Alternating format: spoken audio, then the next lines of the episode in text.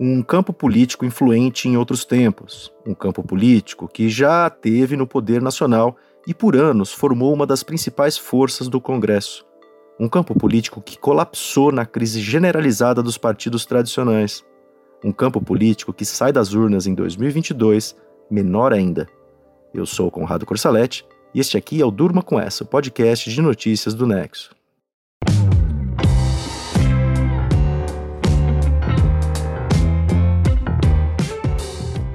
Olá, eu sou a Suzana Souza e tô aqui com o Conrado para apresentar esse podcast que vai ao ar de segunda a sexta no início da noite, sempre com notícias que podem continuar a ecoar por aí.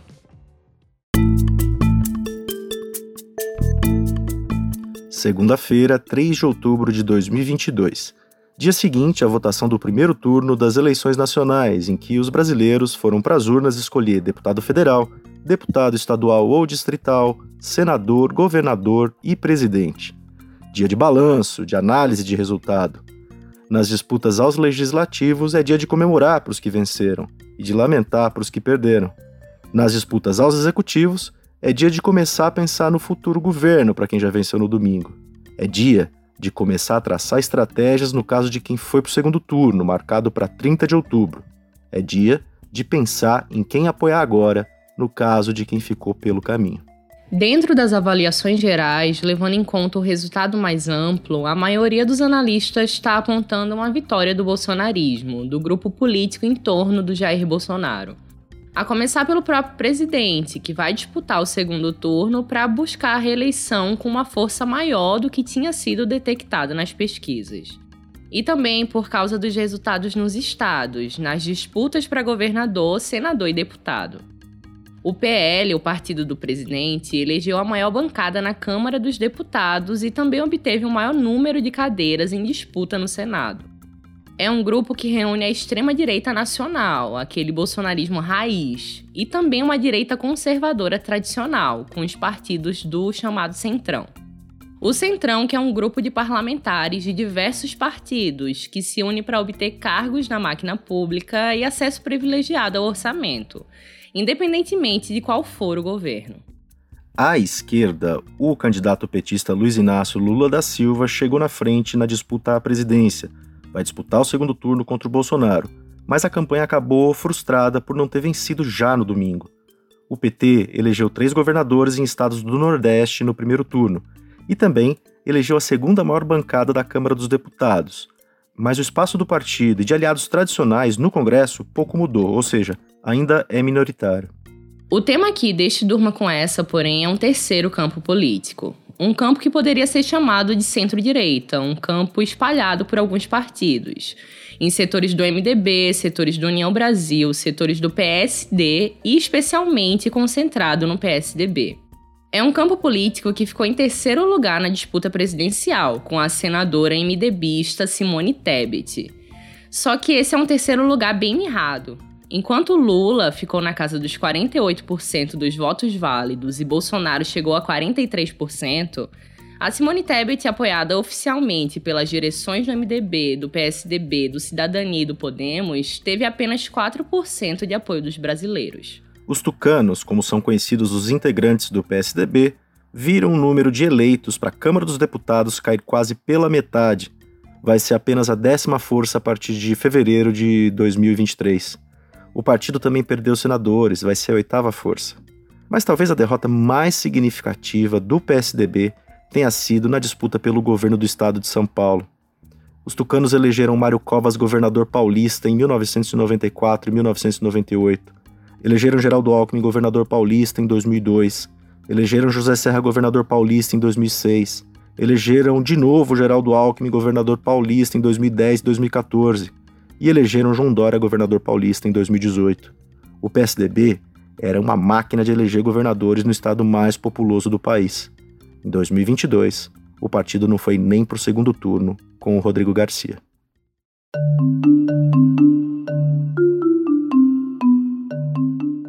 O melhor momento do PSDB foi ainda lá nos anos 90, quando Fernando Henrique Cardoso foi eleito e reeleito para o Palácio do Planalto.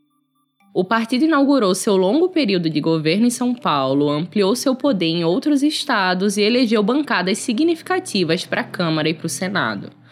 No Congresso, era o partido que estava sempre entre os que mais elegiam representantes, junto com o MDB e o PFL, que ali corriam no mesmo campo político. Eram partidos que, em torno de um presidente da República egresso da social-democracia, lideravam o conservadorismo nacional. O PFL, que depois de mudanças e fusões, virou União Brasil. Nos anos seguintes, o PSDB viria a ser derrotado pelo PT do Lula quatro vezes seguidas, mas sempre ficou ali na disputa tete a tete, chegando ao segundo turno em todas as eleições para o Palácio do Planalto. Reconquistava São Paulo seguidamente, era a força mais relevante da centro-direita brasileira. E a seca de derrotas presidenciais parecia que ia acabar quando o governo petista da então presidente Dilma Rousseff entrou em crise. Com Aécio Neves, o PSDB quase chegou lá em 2014.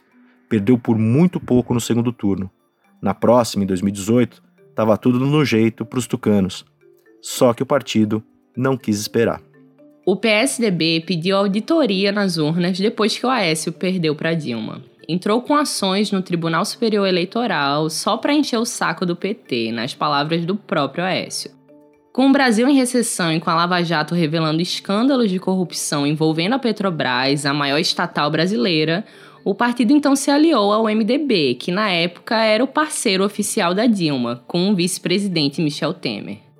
Juntos, PSDB e MDB trabalharam pelo impeachment da petista, acusando a então presidente de manobras fiscais. A Dilma caiu em 2016 e a Lava Jato fechou o cerco contra o PT. Nas eleições municipais de 2016, mesmo ano do impeachment da Dilma, o PSDB veio com tudo.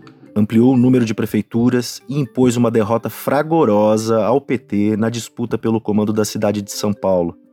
O petista Fernando Haddad era prefeito e estava disputando a reeleição.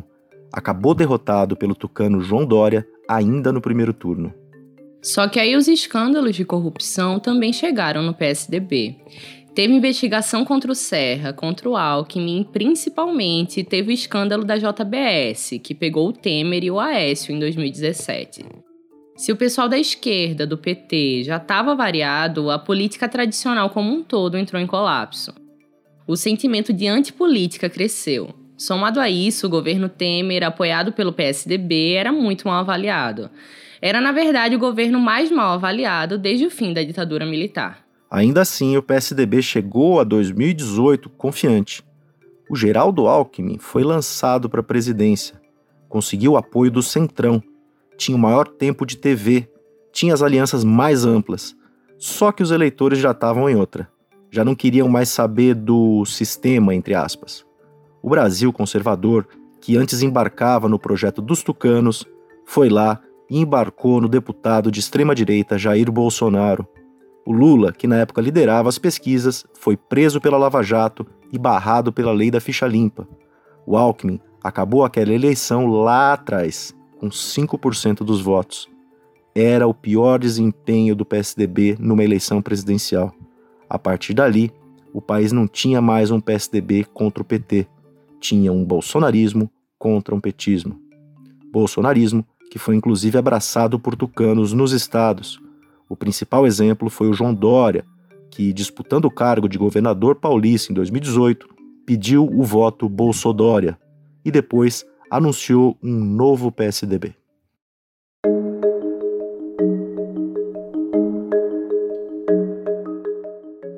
Em 2022 veio a ideia da terceira via, unindo o PSDB, MDB, União Brasil e outros partidos. Eles queriam ali criar uma alternativa ao Bolsonaro e ao Lula, já fora da cadeia, com os processos da Lava Jato anulados e com os direitos políticos recuperados. Só que foi uma confusão. O PSDB fez prévias, Dória, já rompido com Bolsonaro, ganhou de Eduardo Leite, governador gaúcho, mas muitos tucanos não aceitaram o resultado queriam emplacar Leite de qualquer jeito. Virou uma disputa aberta. O governador gaúcho chegou a renunciar pensando na candidatura à presidência. Sem espaço nesse novo PSDB, o Alckmin deixou o partido e seguiu para o PSB, pelo qual viria a se transformar em candidato a vice do Lula à presidência em 2022. O Dória, por sua vez, tentava de tudo para garantir a própria candidatura à presidência. Ele chegou a ameaçar ficar no governo de São Paulo e melar toda a aliança já feita em torno do vice, Rodrigo Garcia, caso não recebesse um apoio firme do partido. O Rodrigo Garcia, que estava na fila tucana para conquistar mais uma eleição paulista. Aí o Dória conseguiu uma carta da direção do PSDB chancelando seu nome na disputa pelo Planalto.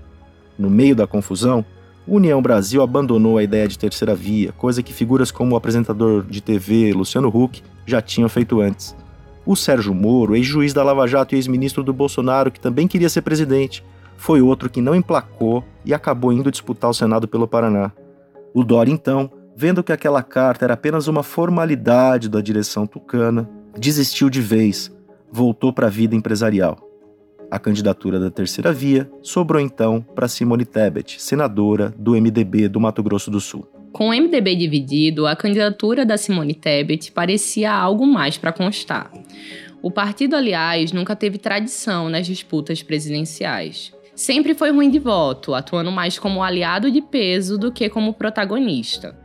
A terceira via já tinha flopado. O MDB, o PSDB, o Cidadania e o Podemos se uniram formalmente, mas cheios de trincas e brechas. Os tucanos indicaram a senadora Mara Gabrilli como vice, e a dupla de mulheres foi para a disputa.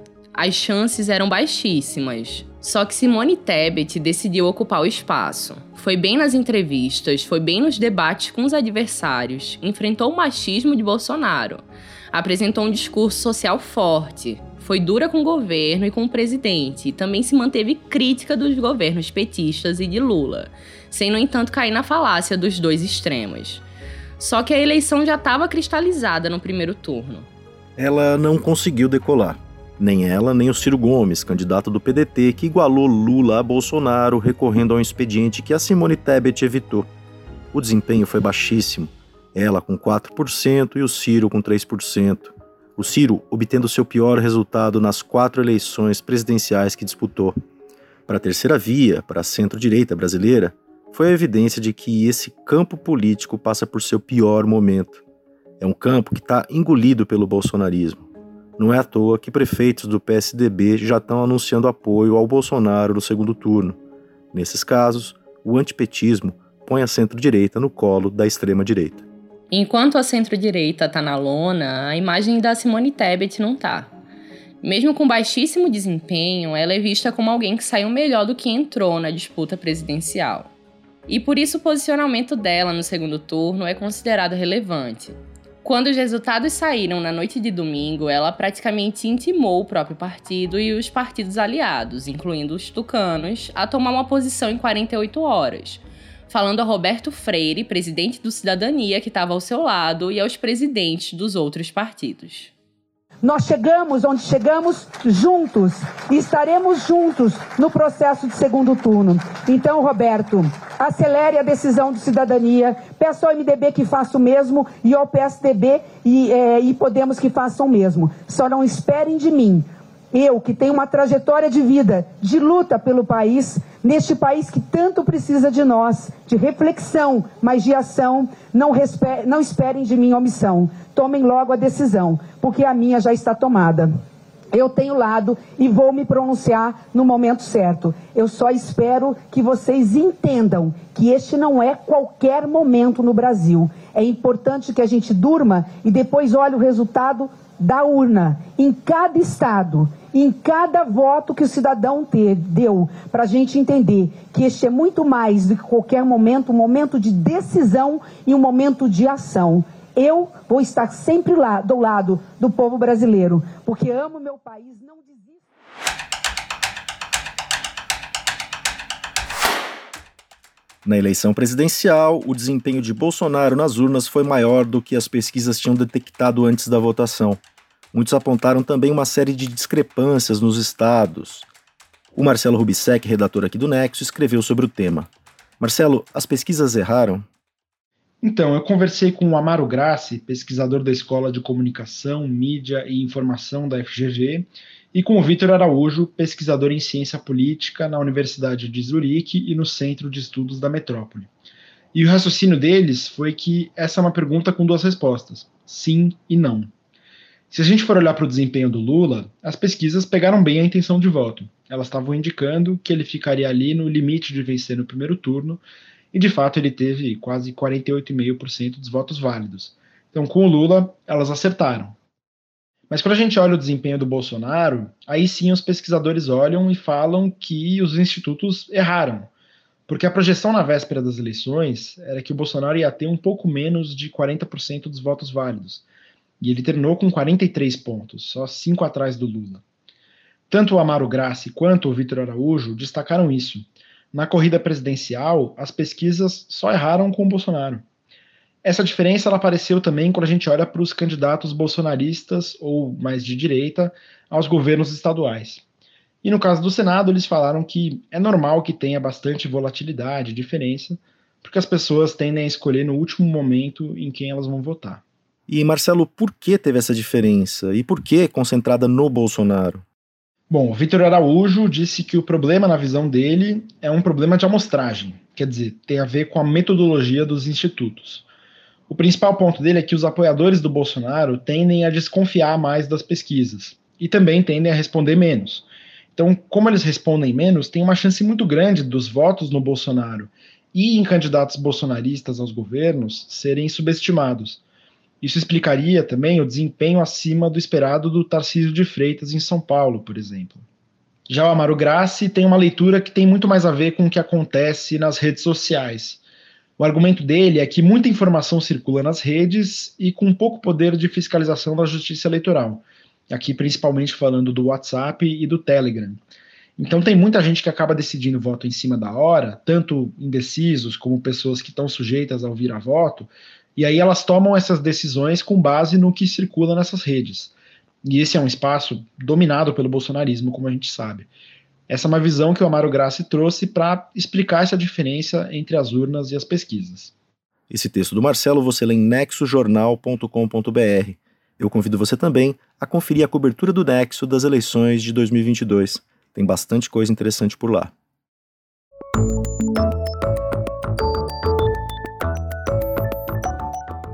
Revista científica Nature, que existe há mais de 150 anos, publicou um editorial recentemente fazendo uma meia-culpa por ter contribuído ao longo da história para propagar ideias como racismo científico.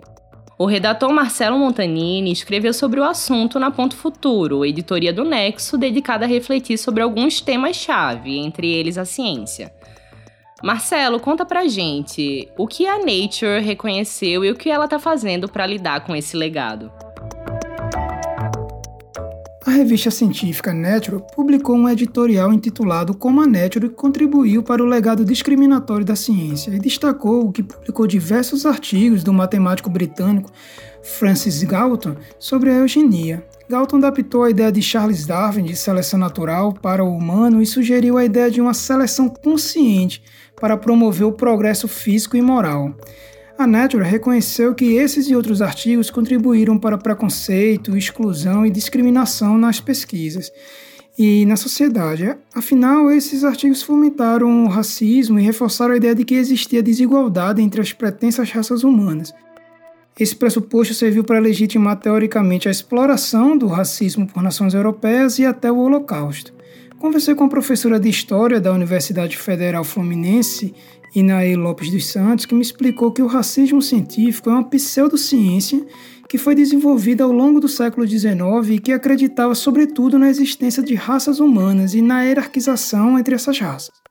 Agora, a Natural disse estar examinando o legado preconceituoso, pois ele contrasta com o objetivo atual da publicação, que é promover equidade, diversidade e inclusão, mas destacou que deixará o conteúdo acessível para que os pesquisadores estudem e aprendam com o passado a revista também decidiu preparar uma edição especial sobre racismo na pesquisa, que deve ser publicada nesse mês de outubro de 2022. A ideia surgiu após a morte do americano George Floyd, que era negro, por policiais americanos em 2020.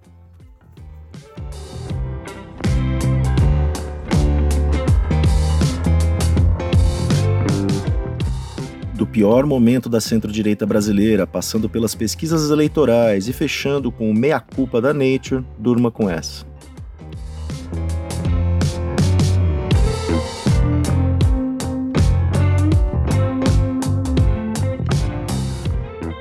com o roteiro de Conrado Corsaletti, produção de Suzana Souza, participações de Marcelo Rubsec e Marcelo Montanini, e edição de áudio de Luiz Serafim, a gente encerra por aqui.